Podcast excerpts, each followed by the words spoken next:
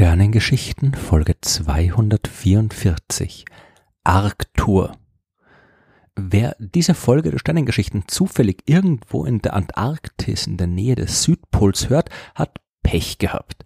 Denn das ist die einzige Landfläche der Erde, von der man aus den Sternen, um den es heute geht, nicht sehen kann.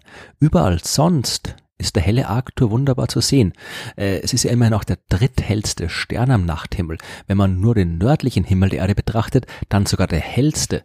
Von Europa aus muss man nur den großen Wagen suchen und dann die gebogene Deichsel ein bisschen verlängern und schon landet man im Sternbild Bärenhüter, dessen hellster Stern unübersehbar der Arctur ist da dieser Stern überall auf der Erde mit freiem Auge sichtbar ist, gibt es natürlich auch in allen Völkern jede Menge Mythen und Geschichten über ihn und eine Vielzahl an Namen. In der chinesischen Astronomie heißt er Da Jiao, das große Horn, weil er Teil des alten Sternbilds des Horns ist. Bei den arabischen Astronomen ist er unter anderem als Haris el Sema bezeichnet worden, der Hüter des Himmels. Die australischen Ureinwohner haben den Stern als Anzeiger für die Jahreszeiten verwendet. Wenn Arctur gemeinsam mit der Sonne im Westen untergeht, dann hat der Sommer begonnen. Die Mi'kmaq in Kanada haben den Arctur als Kokokwes bezeichnet, was Eule bedeutet. Mein Lieblingsname ist allerdings Ana Tahua Tata Mitua Tetupumawe. Das stammt aus der Sprache der Ureinwohner der polynesischen Gesellschaftsinseln und bedeutet so viel wie eine unterstützende Säule, denn Arctur war dort eine der zehn Säulen des Himmels. Aber auch von all diesen mythologischen Geschichten abgesehen hat Arctur einiges zu bieten. Der Stern ist unter anderem deswegen so hell, weil er sich in der vergleichsweise geringen Entfernung von 36,7 Lichtjahren befindet. Seine Masse ist nur geringfügig größer als die der Sonne, sein Radius allerdings gleich 25 mal größer. Denn Arctur ist mit einem Alter von mehr als sieben Milliarden Jahren deutlich älter als die Sonne mit ihren viereinhalb Milliarden Jahren. Er ist schon weiterentwickelt, hat vermutlich schon den Großteil des Wasserstoffs in seinem Zentrum durch Kernfusion verbraucht.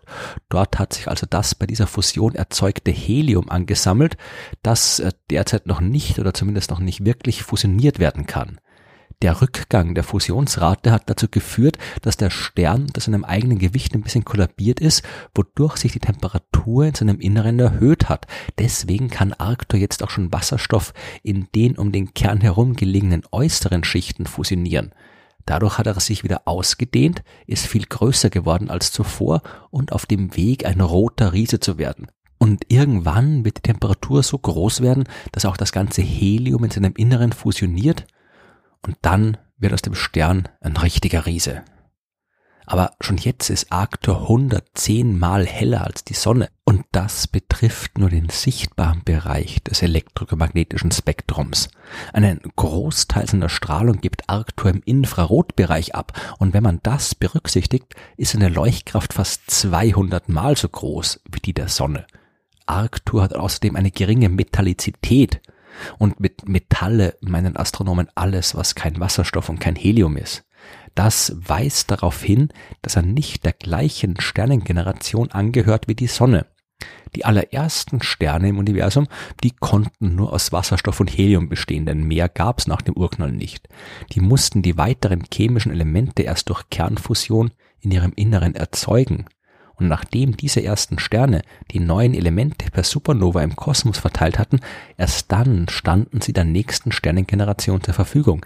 Diese Sterne der zweiten Generation, die haben also schon von Anfang an Metalle enthalten und haben dem Universum durch ihre eigene Kernfusion später noch ein paar hinzugefügt. Und die dritte Generation der Sterne, zu der auch unsere Sonne gehört, die hat daher schon eine vergleichsweise hohe Metallizität. Arctur allerdings nicht, der gehört eher zur zweiten Generation der Sterne. Vermutlich hat Arctur auch einen ungewöhnlichen Entstehungsort gehabt.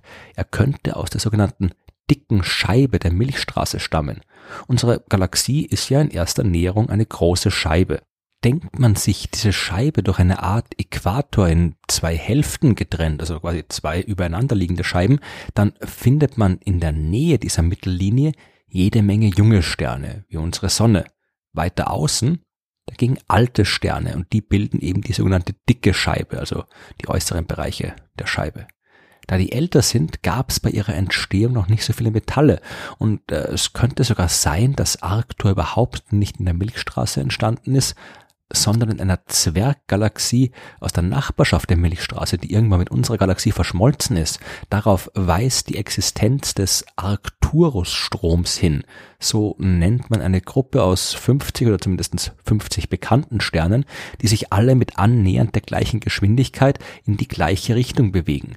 Und Arctur gehört dazu. Solche Sternströme können entstehen, wenn Gezeitenkräfte einer großen Galaxie wie der Milchstraße eine sich annähernde kleine Galaxie auseinanderreißen.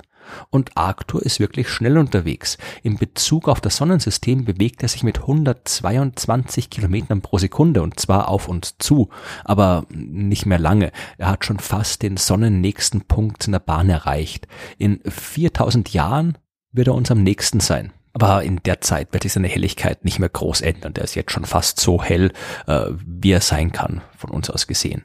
In ungefähr einer halben Million Jahre wird er dann mit freiem Auge nicht mehr sichtbar sein, sofern dann noch irgendwas auf der Erde lebt, das Augen hat und ein Interesse, den Himmel zu beobachten, natürlich. Als Arctur vom Vermessungssatelliten Hipparcos beobachtet worden ist, gab es auch Hinweise, dass er eventuell von einem weiteren Himmelskörper umkreist wird. Dieser Begleiter, der sollte ungefähr 20 mal schwächer leuchten als Arctur. Es muss sich also um einen kleinen Stern handeln wenn er denn wirklich da ist, denn bis jetzt hat man diese Beobachtung noch nicht bestätigen können. Genauso wenig wie die Hinweise, dass der Stern eventuell von einem Planeten umkreist wird. Es ist viel wahrscheinlicher, dass die Veränderungen im Sternlicht, die man beobachtet hat und dann eben der Existenz eines Planeten zugeschrieben, äh, dass diese Veränderungen vom Stern selbst stammen. Denn die Oberfläche von Arctur, die schwingt wie eine, wie eine angeschlagene Glocke, er gehört zu den veränderlichen Sternen, über die ich in den Folgen 64 und 65 der schönen Geschichten mehr erzählt habe. Die durch diese Schwingung ausgelösten Helligkeitsänderungen, die sind aber minimal und mit freiem Auge nicht sichtbar. Vielleicht hat Arctur ja auch mal Planeten gehabt, die nicht mehr da sind, denn hätte sich ein erdähnlicher Planet in gleichen Abstand von Arctur befunden wie die Erde von der Sonne, dann wäre er bei der Ausdehnung dieses Sterns schon längst zerstört worden. Irgendwann wird sich der Stern noch weiter ausdehnen als jetzt. Er wird durch die Heliumfusion so viel Strahlung in seinem Inneren erzeugen, dass er seine äußeren Schichten regelrecht ins All hinaus pustet. Nur der Kern bleibt dann übrig, ungefähr so groß wie unsere Erde. Anfangs wird er noch enorm heiß sein, aber weil dort dann keine Kernfusion mehr stattfindet, wird er langsam auskühlen. Dieser weiße Zwerg wird von einer bunten, sich immer weiter ausdehnenden Wolke umgeben sein, die aus genau dem Material besteht, das er zuvor abgestoßen hat. Dieser planetare Nebel, der wird dann wirklich einen wunderbaren Anblick im Teleskop bieten. Aber bis dahin dauert's noch lange. Momentan können wir Arctur noch als echten Stern am Himmel sehen und ansehen sollte man ihn sich auf jeden Fall. Er leuchtet hell und rötlich und wenn man dann noch die Sterne Speaker im Sternbild Jungfrau und Regulus im Sternbild Löwe sucht, hat man auch das bekannte Frühlingsdreieck gefunden, das ab Mitte März am höchsten am Himmel steht. Das kann man bis Juli beobachten, dann schon kurz nach Sonnenuntergang am westlichen Himmel. Wenn bei euch also gerade Frühling herrscht oder Herbst, falls ihr auf der Südhalbkugel seid, dann geht nachts hinaus und schaut nach dem großen Dreieck am Himmel. Wenn gerade Sommer ist, dann nutzt die schönen warmen Stunden nach Sonnenuntergang, um den Blick auf Arctur zu werfen und denkt dabei dran, was für ein faszinierender Stern das ist.